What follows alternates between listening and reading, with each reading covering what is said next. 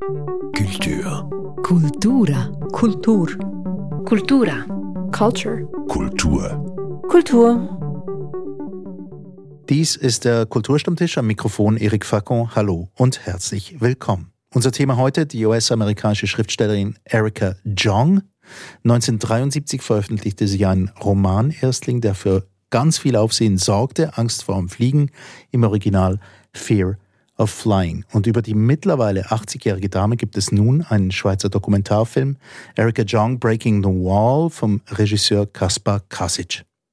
Über Film und Autorin wollen wir heute sprechen, und zwar mit der Kultur- und Filmwissenschaftlerin Marcy Goldberg und dem Musiker und Autor Balz Nil. Nun also dieser Film über Erica Jong.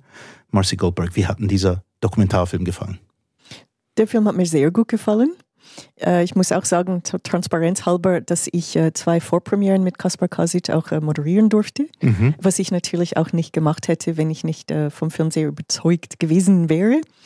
Ähm, ich bin schon lang ein großer Fan von Erika Jong und als ich von vor circa einem halben Jahr gehört habe, dass es diesen Doc-Film über sie gibt, endlich einmal, und dass er sogar von einem Schweizer Filmemacher gemacht wurde, ähm, war ich sehr gespannt. Mhm. Und äh, ja, der Film hat mich nicht enttäuscht, im Gegenteil. Wunderbar. Wir werden darauf zurückkommen, was die Gründe sind und warum du dich schon so lange mit Erika Jong äh, dich auseinandersetzt. Balz Nil? Mir hat er auch gefallen, aber nicht von Anfang an unbedingt. Ich dachte einen Moment, oh, ich werde leiden, zu viel Partys, zu viel Geschwätz und so. Aber dann habe ich gemerkt, nein, der ist wirklich gut gemacht, der Film. Der geht auf eine elegante Art in die Tiefe. Also eigentlich, man merkt es kaum. Plötzlich ist man irgendwo an einem ganz anderen Ort und ähm, ich glaube, der hat das sehr gut gemacht. Hm. Sehr gut kommuniziert mit dir, finde ich leiden an zu viel New York und zu vielen literarischen Partys und sonstigen künstlerischen Partys, richtig? Das fürchtete ich am Anfang, ja, in den ersten 20 Minuten vielleicht. Okay, ähm, jetzt die Figur Erika Jong, das wird sicherlich auch ein Teil gewesen sein von dem, warum du dich dafür interessierst als Marcy Goldberg. Seit wann kennst du die Schriftstellerin?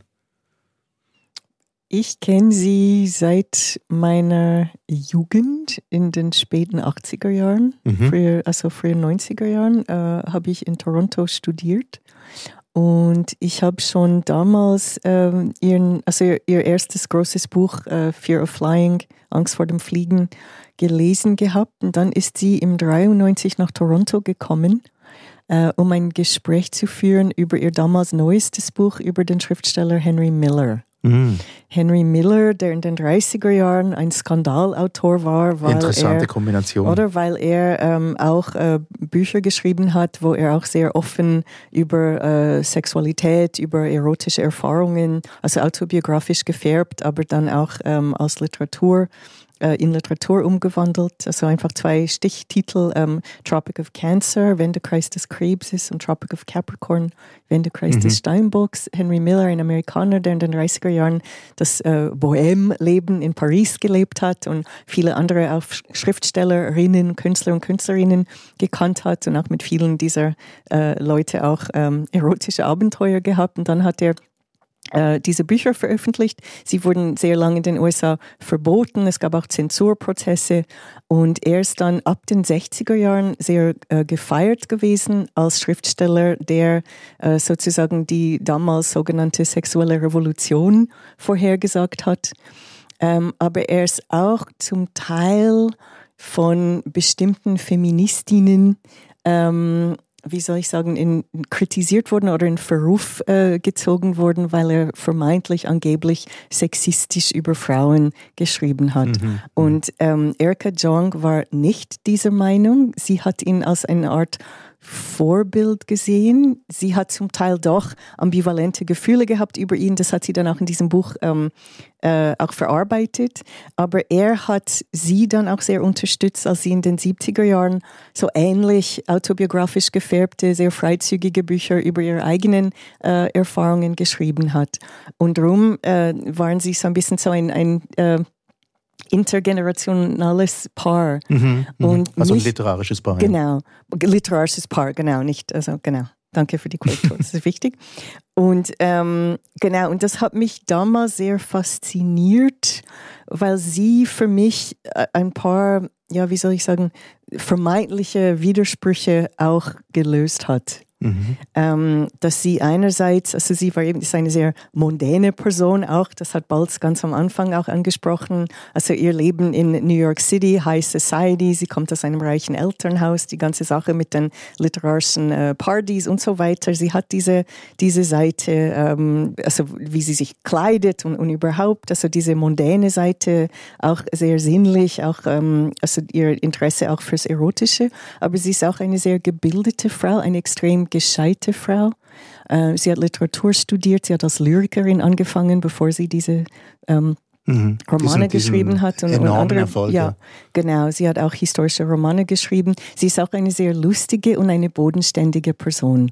Und in dieser Kombination hat sie mich einfach sehr fasziniert, dass es möglich ist, gleichzeitig ähm, gescheit und sexy zu sein, ähm, seriös äh, als ähm, gebildete Frau, aber auch noch ähm, Lust am Leben zu haben und so weiter. Weil das, diese ähm, Eigenschaften werden leider oft als Gegensätze präsentiert oder dass es nicht möglich wäre, alles gleichzeitig zu verkörpern. Und sie zeigt, dass das dass das geht und, und auch, dass es wunderbar geht und wie der Film auch zeigt, dass es auch bis ins hohe Alter so funktionieren kann. Bald, seit wann ist diese Figur Erika Jong Teil vielleicht deines literarischen Interesses oder war sie das überhaupt hier? Ich habe es wahrgenommen, dass es dieses Buch gibt. Ich habe es nie gelesen. Ich habe es mal in der Hand gehabt, habe sicher zehn Seiten oder so gelesen in irgendeiner Ferienwohnung, wo das herumstand. Aber ich weiß, in den 70er Jahren war das ein ja, ein, ein viel diskutiertes Buch, aber ich gebe es zu, ich, ich habe es nie gelesen. Ich habe sie als Schriftstellerin eigentlich nicht gekannt. Ich habe sie als öffentliche Figur gekannt. Und in diesem Film staune ich halt einfach über die, die, die vielen Seiten, die sie hat, dass sie eben Lyrikerin war oder ist. Das wusste ich überhaupt nicht. Und gibt es diese schöne Szene, wo sie spontan ein Gedicht entwirft und äh, ja, das ist sehr berührend. Nein, ich, ich habe natürlich einfach das Klischeebild gehabt, Skandalautorin und so. Und, ja, und ich hatte nicht wirklich Lust, dieses Buch zu lesen damals. Ja, und, da, darum bin ich ein bisschen, wie soll ich sagen, eigentlich ganz unvoreingenommen in diesen Film gegangen. Ich, ich wusste, das sind Klischees, was ich habe, jetzt lerne ich jemanden kennen. Und dann hat es mich eben immer mehr interessiert, natürlich, weil der Film macht, der startet irgendwo halt schon bei dem Bild, das man kennt, und dann zeigt sich langsam, zeigen sich andere Seiten. Klischees hast du angesprochen. Ich möchte euch mit einem konfrontieren, weil ich habe es gelesen, aber genau ähm, mit dem Klischee im Kopf, weil ich dachte, aha, jetzt, jetzt, also wir kriegen jetzt ein Skandalbuch und da geht es jetzt mehrheitlich um Sex.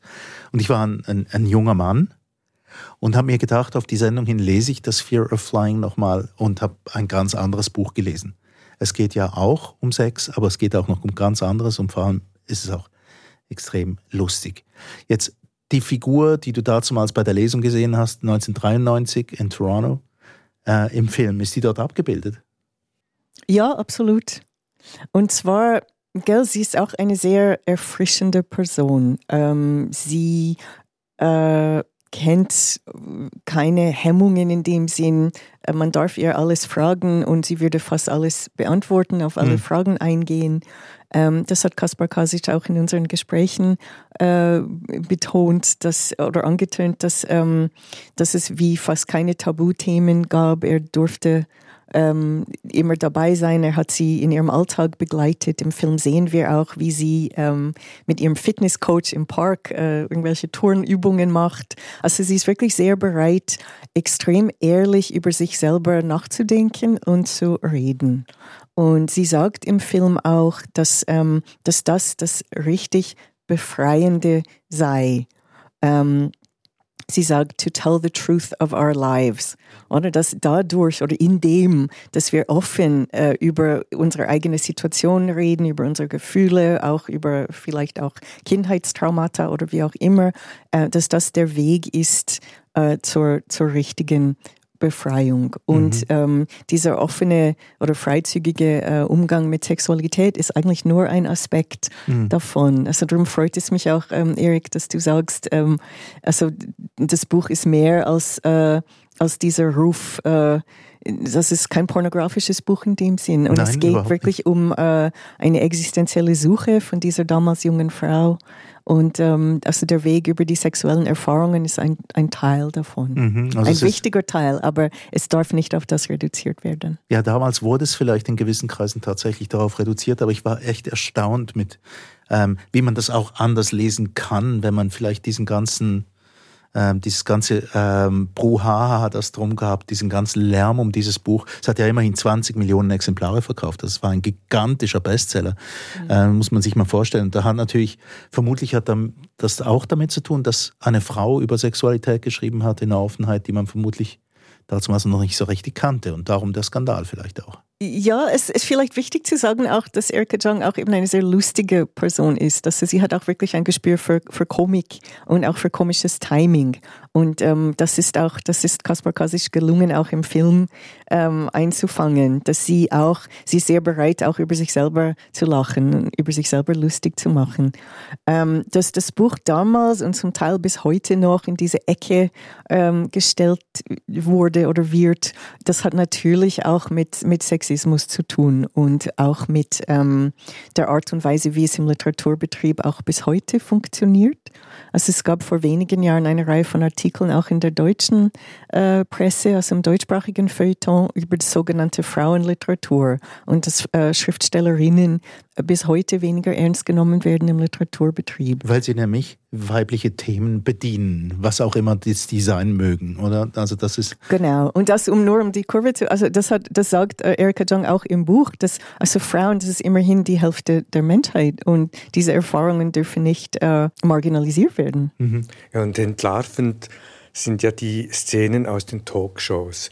Die finde ich wirklich fantastisch. Es sind ein paar wenige Szenen aus Talkshows und einfach die Körpersprache dieser Talkmaster und wie die da sitzen. Die sitzen ja erhöht. Der eine sitzt erhöht, schaut auf sie herab und kaut noch irgendwie an seinen Fingernägeln herum, hat jedenfalls die Hand im Mund und spricht mit dir zwar freundlich, aber eigentlich von der Haltung her total überheblich. Und sie ist einfach total souverän. Weder aggressiv noch irgendwas, sondern einfach absolut gerade, gerade heraus. Und sie lässt sich auch nicht beirren von dem. Aber das ist schon, das sind wahnsinnige Arrangements, dass die so auf mit ihren Gästen reden konnten. Ist eigentlich heute immer noch so, dass in die, diesen Late-Night-Shows erhöht sitzen, die Moderatoren. Und Nein, die Gäste e- tiefer. e- eher nicht. Wobei es ist schon so, dass die Talkmaster, und das sind in den Late Shows ähm, bis jetzt mit der aus glänzenden Ausnahme von Joan Rivers eine Zeit lang, das sind nach wie vor alles Männer, die diese Abendshows äh, hosten. Die sitzen hinter einem Schreibtisch meistens und dann sitzen die Gäste auf dem Sofa. Mhm. Und das heißt, also es gibt diese, also eben diese, diese ähm, Ein Gefälle das ist so? schon ja, immer noch genau. da. Ja? Ja, aber was auch, also ich meine, diese, diese Aufnahmen, das ist, die sind wirklich Perlen auf eine Art, weil sie einfach so extrem sind. Der eine, ähm, so, sobald sie äh, auf die Bühne kommt, äh, er sagt dann einfach so beiläufig beim Begrüßen irgendwie, ja, wie bist du denn angezogen? auch, äh, wenn wenn es ums Literarische ging, also ich glaube, das passt zu dem, was du gesagt hast, Balz, habe ich das Gefühl, so ein bisschen so was Gönnerhaftes. Ähm, so, Absolut. So wie der, wie der. Onkel zu seinem Neffen, der jetzt gerade zum ersten Mal ein, ein, ein, irgendein ein Papierflugzeug gefaltet hat. Das hast du aber gut gemacht. Ja, genau, so in der Art, ja. Ja, und sie macht eben, sie, sie macht das, äh, sie, sie nimmt das auch sehr souverän entgegen und schafft es auch, ähm, auch wirklich seriös über, über ihre Arbeit zu reden. Und irgendwann geht es eben auch darum, dass sie äh, auch kämpfen muss, um weiter in Ruhe schreiben zu können und, und recherchieren und arbeiten zu können, äh, auch trotz dieses ganzen Rummels und, und, und, und äh, was von ihr was von ihr auch erwartet wird. Also ich möchte, wegen Archivmaterial möchte ich noch sagen, es gab letztes Jahr einen Dokumentarfilm über Alice Schwarzer, äh, wo es auch ähnliche, auch wirklich verheerende Archivszenen gab, wie sie auch äh, in den deutschen äh, Talksendungen zur gleichen Zeit aufgetreten ist. Und sie hatte auch diese Stärke und der Körpersprache, die Körpersprache war fast noch schlimmer. Ähm, es gibt eine Szene, wo sie sich dann auch über den männlichen Gegenüber lustig macht, weil er so extrem breitbeinig auf dem Sofa sitzt und auf eine aggressive Art. Und ähm, ich finde den Vergleich auch spannend, weil im Gegensatz zu Alice Schwarzer, die aus meiner Sicht die, die Kurve zur heutigen Zeit nicht gekriegt hat, ist Erika Jong nach wie vor eine sehr relevante Figur und funktioniert nach wie vor als Vorbild und als Mentorin auch für jüngere Menschen. Mhm. Also diese, diese Relevanzdiskussion, das möchte ich nachher nochmal aufgreifen, jetzt bald. Ähm, du hast am Anfang gesagt, ja, du hast ein bisschen gefürchtet, so äh, High Society, New York, äh, man steht ein bisschen mit so die Köppli-Gesellschaft. Wo fing es denn an, dich wirklich reinzuziehen? Also was, was an dieser Figur hat dich denn interessiert? Also spätestens beim Gespräch mit ihrer Schwester, das ist wirklich eine, eine Perle, dieses Gespräch. Und ähm, ja, die Schwester ist ja ein ganz anderer Typ und die sagt an einer Stelle, ja, ihre Art, sich abzusetzen von den Eltern wäre gewesen, normal zu werden. Weil die kam so aus einer Bohem-Familie, kann man glaube ich schon sagen, die, die Eltern irgendwie künstlerisch tätig und, und, und diese Schwester, äh, ja, die, die Normalität so betont. Und es ist einfach ein schönes Gespräch. Und, das, und man merkt, dass das Gespräch offenbar ist das äh, wirklich, war das spontan, das war nicht irgendwie ähm, groß inszeniert und geplant. Ja.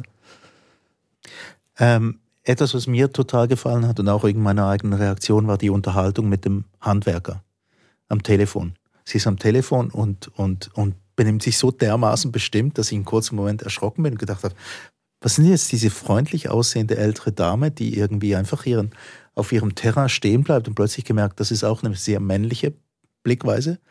Weil von Mann würdest du das als ganz normal empfinden, dass er da mit einem Handwerker und halt sagt, ja wann, also natürlich werde ich den Ton meiner Stimme senken, wenn das passiert, was ich will. So. Das hat mir extrem gut gefallen an ihr. Also nur damit ich das verstehe, du sagst männlich im Sinn von deiner Reaktion, ja, nicht meine männlich, Reaktion. dass sie sich wehrt, weil das ich würde mich nein, nein, mich meine Reaktion wehren. drauf, meine Reaktion Mhm, drauf ist ja, irgendwie das- dieses, mhm, dieses ein bisschen ja. erschrecken. Was macht denn die da, die alte, alte, ältere Dame, muss man sagen, weil sie wirkt ja gar nicht so. Ja, wirkt ja sehr ich, jung. Ich denke, das hat verschiedene Aspekte. Ich meine, das eine ist eben auch so dieses so New York Feeling, oder? Wo die Leute dort, ich meine, um dort zu überleben, muss man ein bisschen streitbar sein, weil, Mhm. äh, oder? Also man muss sich schon ein bisschen durchs Leben kämpfen und, und äh, sich behaupten. Und äh, ja, genau, so als, als ältere Dame äh, erst recht. Aber diese Szene zeigt für mich auch ein bisschen, wie soll ich sagen, ihre privilegierte Seite, weil sie redet auch ins Telefon schon ein bisschen wie eine Hausherrin äh, mit ihren Bedienten. Bedienst, wie sagt man dem? Bediensteten. Bediensteten. Ähm, und das ist dann, also ich denke, der, der, sie, sie gibt auch gern zu, dass sie aus reichem Haus kommt und dass sie sich gewohnt ist, mit diesen Privilegien zu leben. Und der Film zeigt das auch offen. Aber das ist natürlich ein Punkt, äh, wo sie sich kritisieren lässt oder wo, also nicht unbedingt kritisieren, aber das ist, ähm, das steht schon zur Diskussion, ähm, dass sie äh, obwohl sie auf einer emotionalen Ebene und ähm, zwischenmenschlich und existenziell ähm, sich durchs Leben kämpfen musste, also finanziell, material, äh, ist sie, war sie immer schon sehr privilegiert. Und das, also das gehört, das gehört einfach dazu. Also es gäbe andere Schriftstellerinnen, Biografien, äh, die ein bisschen anders verlaufen sind. Aber du hast ja die, genau das Thema angesprochen, eben, ähm, wir erzählen uns die ganze Zeit irgendwie nicht ganz die Wahrheit und sie verlangt ja Offenheit und man erlebt sie ja in dem Film auch als, als mitunter auch ein bisschen widersprüchliche Figur. Manchmal denkt man, Gott ist die Dame eitel und im nächsten Moment steht sie im Park und macht irgendwelche Körperübungen, bei denen man denkt, also ohne Eitler geht's jetzt nicht, oder? Ja, ich denke, das macht ihr Charme aus. Und, und wie ich gesagt habe, dass sie wie so scheinbare oder vermeintliche Widersprüche in sich vereint. Das ist auch das, äh, das, das Spannende dabei. Aber die Szene mit dem Handwerker, die ist mir auch, ähm, hm, auch ein bisschen peinlich. Erstens ist ein absoluter Standard, in New York findest du keine Handwerker. Das, das liest du an vielen Orten. Und dann halt schon ein bisschen die, die, die reiche Dame, die da den Handwerker irgendwie die Leviten liest. Hm, Eben, da war es mir noch ein bisschen unbehaglich und dann die Partyszenen und alle diese Elemente.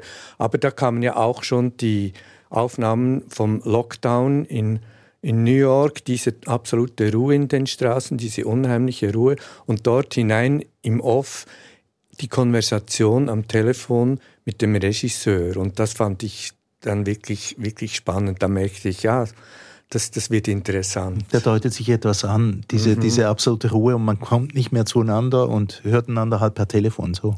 Ich möchte doch noch kurz äh, zu dieser äh, Handwerkerszene zurückkommen, weil ich meine, das ist, es, es hat ähm, eine Funktion im Film auf verschiedenen Ebenen, oder? Das eine ist, dass wir relativ äh, früh sehen, wie offen sie ist, oder? Sie lässt sich in dieser Situation filmen und das darf auch in den Film geschnitten werden. Sie hat, äh, also gemäß Regisseur hat sie, es gab nichts, wo sie gesagt hat, das, das musst du rausnehmen.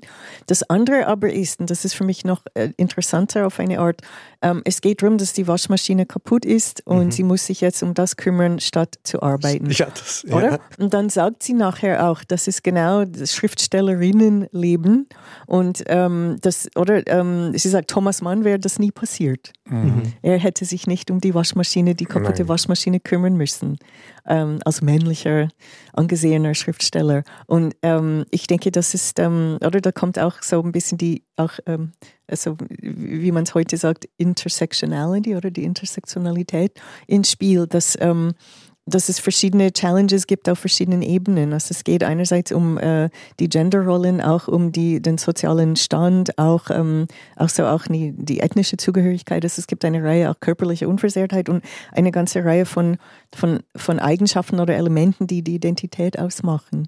Und ähm, ja, je nachdem, wie du, wie du so bestückt wirst, wirst du das Leben und die Gesellschaft ganz anders wahrnehmen. Mhm.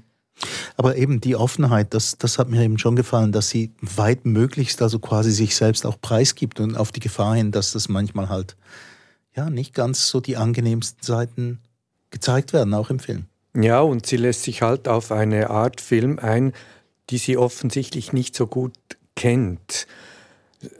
Sie, die, die offenbar die amerikanischen Porträtfilme sind häufig mit vielen Statements von anderen Schriftstellern. Ah, die, die Talking Heads-Geschichten. Ja, alle, alle, diese Sachen und das ist ja überhaupt nicht bei diesem Film. Wobei ich nicht unbedingt überzeugt bin, dass das nur eine europäische Art ist, Filme zu machen. Zum Beispiel der Film über Patti Smith, der ist eigentlich auch so gemacht. Mhm. Sehr privat, sehr nah. Ich glaube nicht, dass das amerikanisch-europäisch, das kann man nicht über diesen Leisten schlagen. Aber es ist eben ein Film, der, der sehr nah an die Person herangeht und nicht ein Film über eine Person, sondern mit, mit der Person, mhm. mit der Protagonistin. Ja, ich denke, es ist mehr eine Frage Autoren, Autorin, Dokumentarfilm versus äh, Fernsehdokumentation. Das genau. ist vielleicht mehr der springende Punkt. Aber es ist schon, das ist auch etwas, was Kaspar Kasic in den Gesprächen auch angetönt hat, weil für mich, ich war sehr erstaunt auch, dass es bis jetzt noch keinen Dokumentarfilm, keinen seriösen über sie gegeben hat. Also immerhin, sie ist eine sehr bekannte, erfolgreiche, einflussreiche Schriftstellerin. Sie ist 82. Sie hat ähm, seit ihren ersten Erfolgen in den 70er Jahren immer wieder äh, Bücher veröffentlicht, auch ähm, historische Romane, auch weitere autobiografische Schriften, Memoiren. Neben Fear of Flying gibt es auch Fear of 50 mhm. über die Midlife-Krise und äh, äh, in letzter Zeit auch Fear of Dying, Angst vor dem Sterben, äh, wo sie ihre Eltern äh, ihre betagten Eltern, also mit ihrer Sterblichkeit äh, begleitet. Das heißt, sie, ähm, sie ist eigentlich immer relevant geblieben und trotzdem äh, gab es bis jetzt, also bis zu diesem Fall, noch keinen seriösen Porträtfilm über sie. Ähm, Kaspar Kasic hat dann in der Diskussion gesagt, dass das in den USA wie kein Thema ist, weil sie so oft diese Fernsehauftritte hat.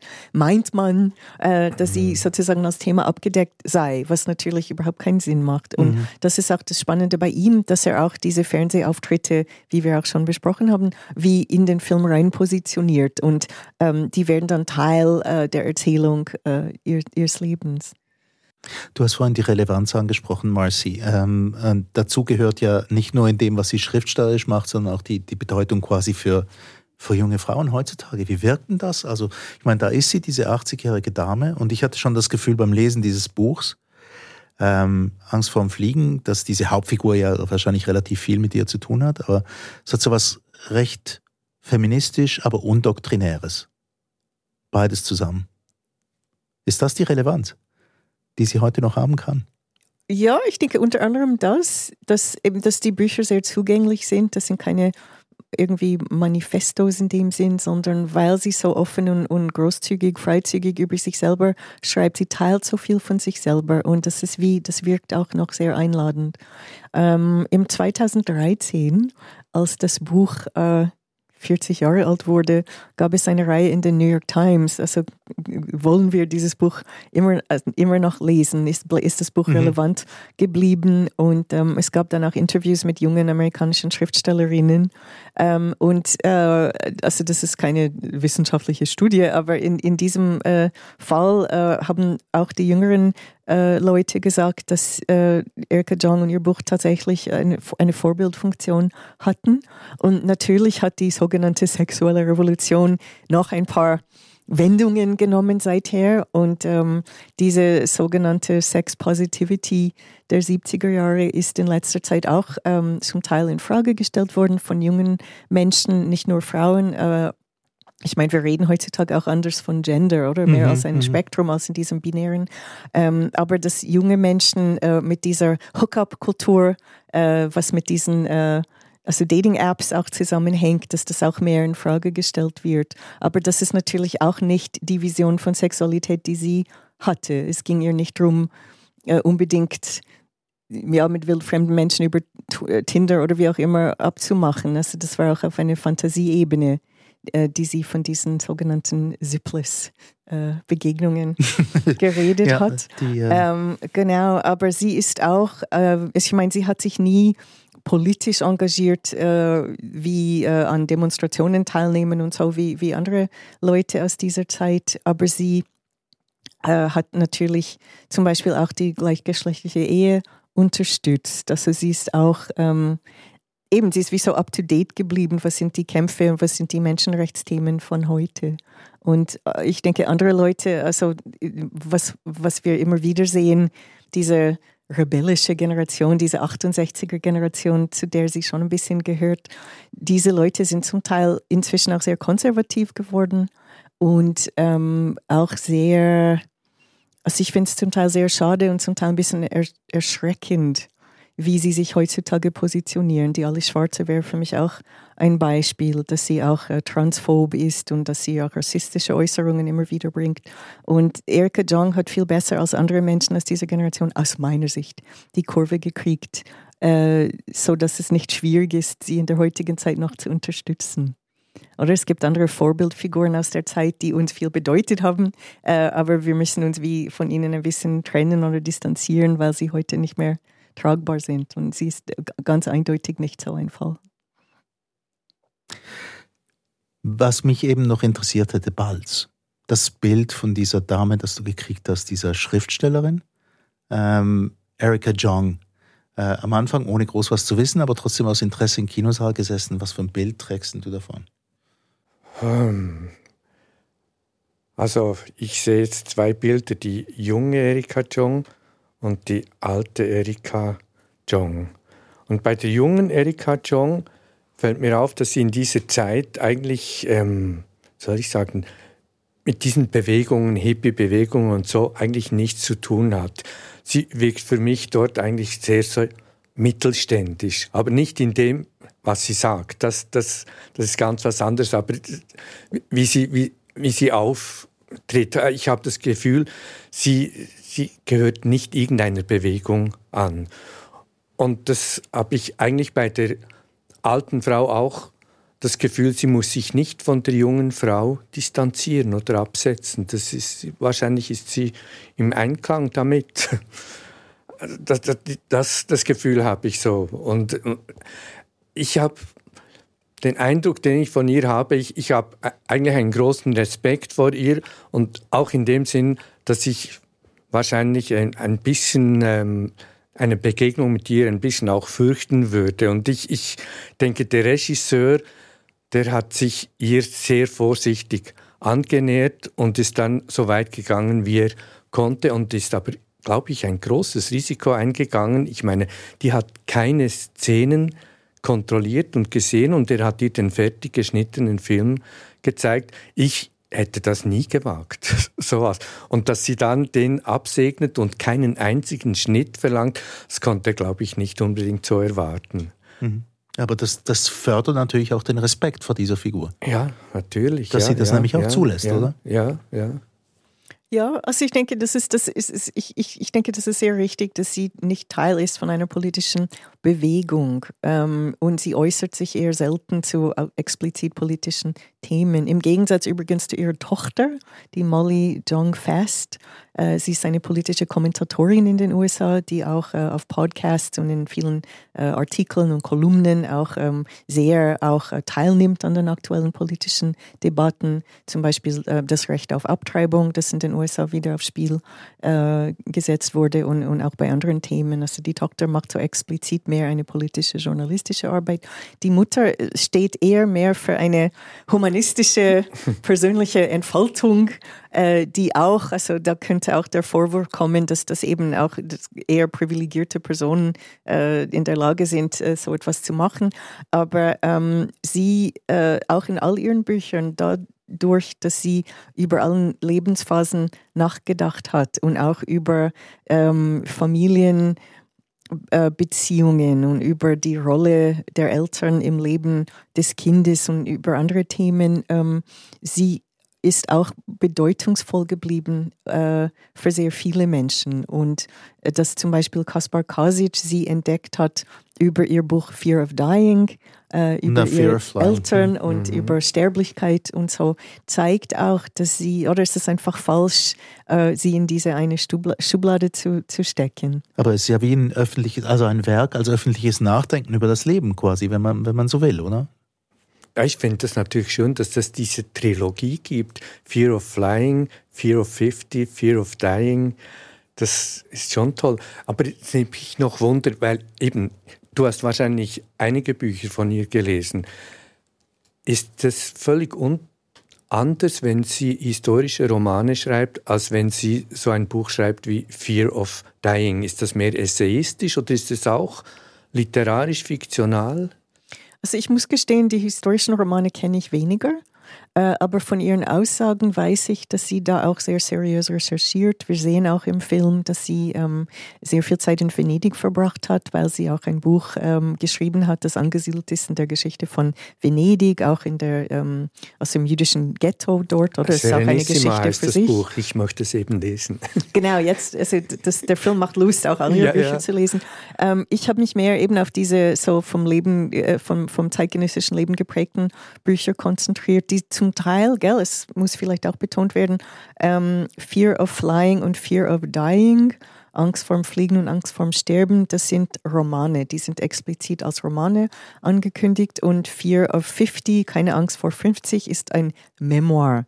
Aber natürlich sind die Romane auch sehr autobiografisch geprägt. Das stellt man ähm, sich vor, ja. Hm. Ja, sie hat auch natürlich zum Teil, sie hatte auch Schwierigkeiten, auch mit der anderen Schwester, die glaube ich nicht mehr lebt, ähm, hatte sie Schwierigkeiten, weil sie äh, einiges aus der aus dem Privatleben oder aus der Ehe des Schwesters äh, ins Buch genommen hatten, auf eine unvorteilhafte Art und das Weise. Das kommt ja auch vor im Film. Und es kommt im Film vor, dass die Schwester sie an einer Tagung denunziert hat äh, und gesagt hat, hey, also ich habe jahrzehntelang damit leben müssen, dass du so über meine Ehe geschrieben hast. Und das war auch ein Konfliktpunkt zwischen den beiden. Also gell, es ist auch nicht ohne wenn Menschen, äh, also diese Art Autofiktion oder so, ähm, auf Englisch sagt man thinly disguised oder so, mhm.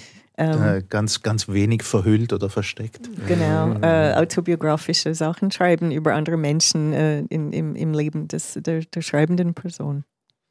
Ja. Ein Aspekt wurde mal ganz kurz angetippt, noch zum Schluss, der Humor. Ich finde sie eine wahnsinnig witzige Person. Ja, finde ich auch. Ja. Also Humor heißt ja nicht nur witzig, Humor heißt einfach, dass du ein Klima um dich herum schaffen kannst, wo, wo viel möglich ist finde ich. Das, das muss nicht ein, ein Witz sein. Und ich finde eine der schönsten Szenen, diese kurze Szene mit der Gondoliera in Venedig. Ich weiß gar nicht, ob sie die ganz spontan ansprechen dort, diese Frau. Und die spricht ja ganz kurz einfach darüber, wie unangenehm es ist, dauernd fotografiert und gefilmt zu werden. Und sie wird ja gleichzeitig auch gefilmt und man merkt, es ist ihr ein bisschen unangenehm. Aber mir gefällt einfach auch, wie sie mit ihr spricht und, und, und diese, diese Figur einfach, diese, diese Frau gefällt mir einfach, wie sie, wie sie dort, sie sagt ja fast nichts, aber das Thema in der Öffentlichkeit zu stehen. Da ist diese berühmte Schriftstellerin Erika Jong und da ist eine Gondoliera und beide stehen auf ihre Art in der Öffentlichkeit und müssen sich irgendwie zurechtfinden damit und sich wehren dagegen. Ja, also ich, spannend finde ich auch ähm, eben ihr Umgang auch mit, mit Liebe und, und, und Sexualität. Also ich denke, das wird, muss doch noch erwähnt werden, obwohl wir wollen sie nicht schubladisieren mit dem. Aber der Film zeigt auch, sie ist jetzt in vierter Ehe. Ja, dieser Mann, Endlich die Beziehung einmal, zu dem ähm, Mann. Äh, Scheide- glücklich. Scheidungsanwalt, ironischerweise könnte Ja, man sagen. Ja, genau. Und äh, ja, und dann auch das, oder das Thema auch so, ja, E- Erotik und Sexualität auch im, im Alter ist auch, also das zeigt auch, dass sie eben, sie bringt immer noch Themen, die, ähm, die auch äh, so viele Menschen ansprechen. Ja, und ich glaube, die haben eben ein humorvolles Verhältnis zueinander, die beiden. Das merkst du sofort. Die wunderschöne Szene, wo sie über ihn spricht und sagt, er ist Scheidungsanwalt, aber er mit seiner Empathie sollte eigentlich ganz was anderes machen und er hört so halb zu und dann sagt er irgendwann, ja, sprecht nur weiter, die Hälfte von dem, was sie sagt, stimmt. Und dann sagt er später noch, aber mein, mein, mein Job als Scheidungsanwalt ist, die Leute glücklich machen. ja, genau. Was, wo man merkt, natürlich, er, er, er hat natürlich auch diesen humorvollen Zugang. Jedenfalls, äh, Marcy hat gesagt, es mache Lust auf mehr Lesen von Erika Jong. Äh, die Serenissima steht für dich an, vielleicht ein historischer Roman, bald Fear of Flying, doch nochmal? Nein, eben doch Serenissima. Ich möchte mich mehr auch mit ihren Gedichten auseinandersetzen. Ähm, ich habe gemerkt beim Schauen des Mhm. Films, dass es bei mir zu kurz gekommen ist. Und Balz hat schon erwähnt, es gibt eine sehr eindrückliche Szene im Film, wo sie, ähm, also sie wird einfach in ihrem Arbeitszimmer gefilmt und äh, kommt plötzlich auf die Idee für ein Gedicht und, und äh, schreibt es als Entwurf und liest es dann auch vor.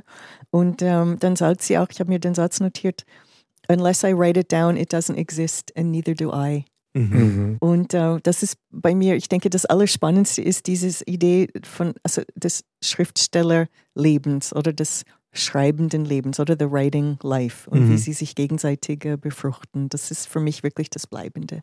Ist dir die Handschrift aufgefallen? Sie hat eine ganz große Handschrift und eine Großzügigkeit in der Handschrift und sie füllt wirklich ein, ein Papier mit, mit Bögen und es ist eine tolle Handschrift, finde ich. Ja, ich meine, sie ist auch als Zeichnerin ausgebildet. Ah. Ähm, also das, wir sehen auch, dass sie zum Teil auch, ähm, oder es, gibt Gemälde äh, in, in diesen Arbeitszimmern, in Mhm. ihren, in mehreren, sie hat mehrere Arbeitszimmer, weil sie eben mehrere Häuser besitzt. Oder? Das wäre wieder bei, beim Thema Privileg. Aber ja, sie hat einfach dieses Gestalterische, hat sie eben auch. Mhm. Ja. Erika Jong, eine Schriftstellerin in einem filmischen Porträt, in einem Schweizer Dokumentarfilm namens Breaking the Wall. Erika Jong vom Regisseur Kaspar Kasic über den Film. Und die Autorin haben wir gesprochen heute mit dem Musiker und Autor Balznil und der Kultur- und Filmwissenschaftlerin Marcy Goldberg. Mein Name ist Eric Facon.